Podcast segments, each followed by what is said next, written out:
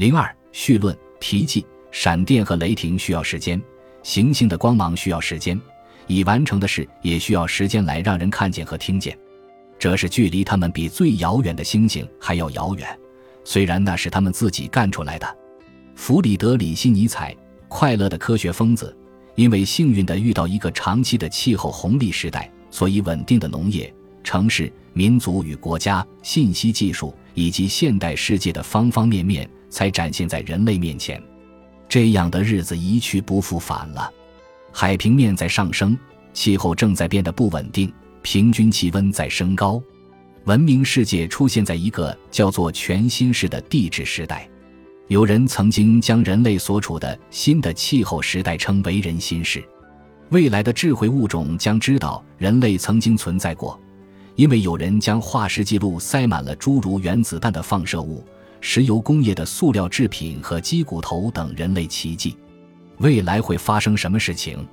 这在某种程度上是不可预测的，在另一个层面上却又完全可以预测。在二十一世纪，不管人类决定做什么，生命网络将发生突然和不可逆转的变化。地球系统科学家们用一个很乏味的词语描述这个发生在生物圈系统史上如此重大变化的转折点。状态转变，不幸的是，从发生这个地质转变所出现的生态中，也产生了这样的人类。他们没有准备好接受这种状态转变。尼采笔下的疯子宣布了上帝之死，结果遭到了类似的境遇。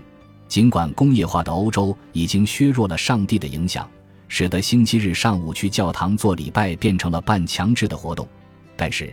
十九世纪的欧洲社会却不敢想象一个没有上帝的世界。二十一世纪也有相似的情形，让大多数人想象这个星球的终结，要比让他们想象资本主义的终结来的容易。为与时俱进，我们的知识观也需要大转变。将人类所处的新地质时代命名为“人心事”颇费周折。首先需要我们从语言学角度对其严谨考究。这个词的词根表明，正是因为人类就是人类这个原因，才造成了气候变化，才导致了地球的第六次大灭绝。诚然，自从上一个冰河时代结束以来，人类就一直在改变着这个星球。多个世纪以来，人类的狩猎速度稍微高于为自然补充的速度，再加上气候的变化和草原的变迁，导致了北美草原猛犸象的灭绝。东亚猩猩的近亲巨猿的灭绝，欧洲爱尔兰巨型驼鹿的灭绝。一万两千年前，人类通过在农业方面的温室气体排放，甚至在历史上曾一度对抑制全球气候变冷发挥了一定作用。猎杀大型哺乳动物直至其灭绝，那是一回事。但是今天人类对自然与地球的破坏速度之快、范围之广。从人类动作笨拙的前辈的活动中是推断不出来的。今天的人类活动并非通过几个世纪的过度捕猎才导致一些哺乳动物灭绝。有些人今天简直就是见什么杀什么，从巨型动物到微生物无所幸免，其速度要比背景灭绝速率高一百倍。我们认为发生变化的其实是资本主义。现代历史是从十五世纪开始的。是在一个因称作资本新式的时代开始演绎的。使用这个名称意味着对资本主义的重视，明白资本主义不仅是一个经济体系，而且是人类与地球生命网络中其余成员发生复杂联系的组织原则。我们在本书中展示给读者的是现代世界是如何通过廉价的事物而创造的：自然、货币、劳动、关怀、食物、能源及生命。这句话中的每一个词都很晦涩。廉价并不是说物美价廉，也不是说交易当中的另一方，而是一种战略，降低价格是为了控制更广泛生命网络的一套战略。东西之所以成为东西，那是通过军队、神职人员、会计和书报而成的。最重要的是，人类和自然存在的方式，并不是像牛顿力学定律描述的那样直接和机械。人类为了生存而不断向外扩展的生命网络构建活动，既凌乱不堪、争执不断，又相互维系。本书介绍了这样一种思维方式。即如何看待人类与生命网络中所有其他成员之间的复杂关系。这种思维方式有助于理解我们所处的世界，并让人联想这个世界将有可能变成什么样子。我们先回到前文所设置的悬念——地质档案中的鸡骨头，那是人类与世界上再普通不过的禽类之间关系所体现的一抹资本主义痕迹。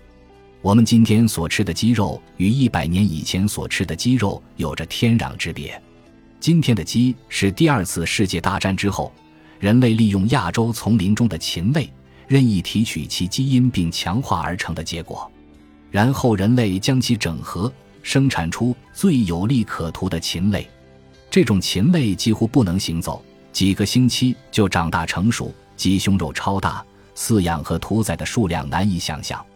试想一下这种关系，我们将其看作廉价的自然的一个迹象。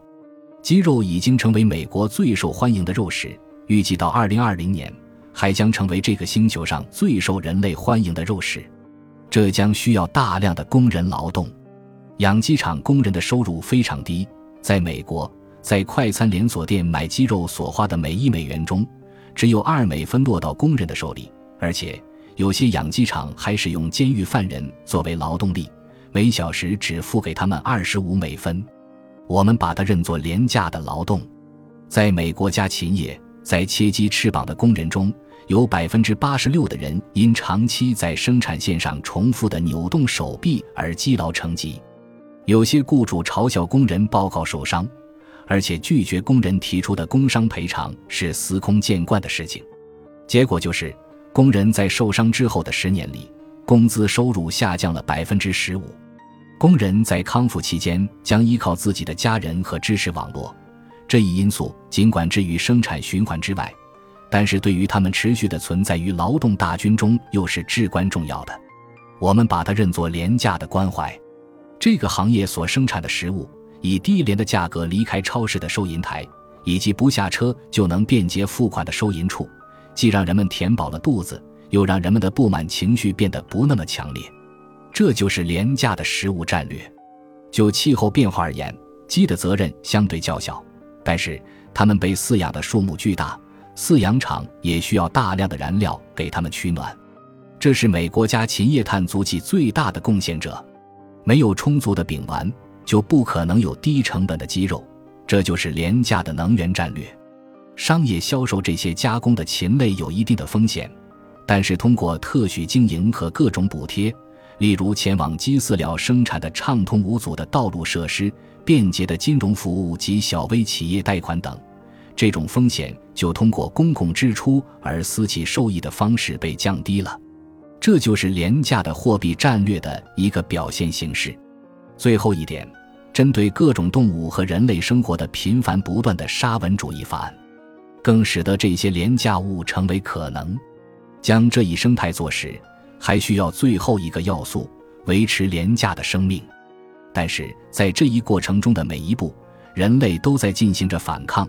从那些将自己饲养的家禽贡献出来为屠宰业提供基因材料的原住民，到要求认可和救济的护理工人，以及那些抗击气候变化、抗击华尔街的人，就不一一列举了。就自然、货币、劳动、关怀、食物、能源和生命而进行的社会斗争，无一不伴随着资本心式的鸡骨头。其程度之强烈，足以说明现代最具标志性的符号不是汽车，也不是智能手机，而是麦香鸡块。当你用麦香鸡块蘸着塑料罐里的烧烤之时，一切都被忘在脑后了。然而，一万亿只鸡留下来的化石，却比饲养出这些家禽的人类更经久不衰，并记载着人类的历史。